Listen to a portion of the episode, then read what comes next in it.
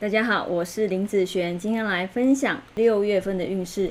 那我们这一集呢是要来分享甲日主还有乙日主的朋友，我们六月份啊是从六月六号到七月六号，不是从六月一号开始哦。等一下我会依照财运、感情、工作、健康的顺序分享下去哈。第一个，我们先来分享财运的部分。财运啊，这个月啊算是平平的一个状态。投资理财其实不是一朝一夕的事情哦，不要抱着赌博的心态来去做投资，容易损失惨重哦。对于不熟的领域啊，还是不要投入太多比较好。那在感情运方面来说呢，女生这个月啊其实没有很好哦，有感情的朋友容易交往越久压力越大，好，原本开朗的个性变得起起伏伏的，好，感情伴随着压力。肩膀感觉越来越重了。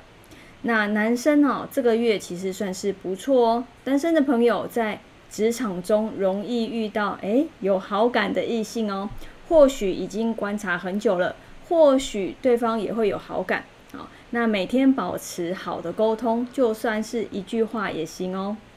那在工作运方面来说呢，这个月啊，工作运算是平平哈。那被要求。或者是你的工作量增加了，哦，都让你觉得很不公平哦，哈。那不是能者多劳，只有能者过劳，哈。嗯，给双方设定一个期限，好，帮忙也是有时间限制的。那在健康运方面来说呢，这个月要多注意有关于膀胱、腰部，哦，还有就是子宫方面的问题，多吃一些像海鱼啦、生菜沙拉啦。或者是黑豆方面的食品会有帮助哦。好，那以上呃今天的运势就分享到这边，我们下个月见，拜拜。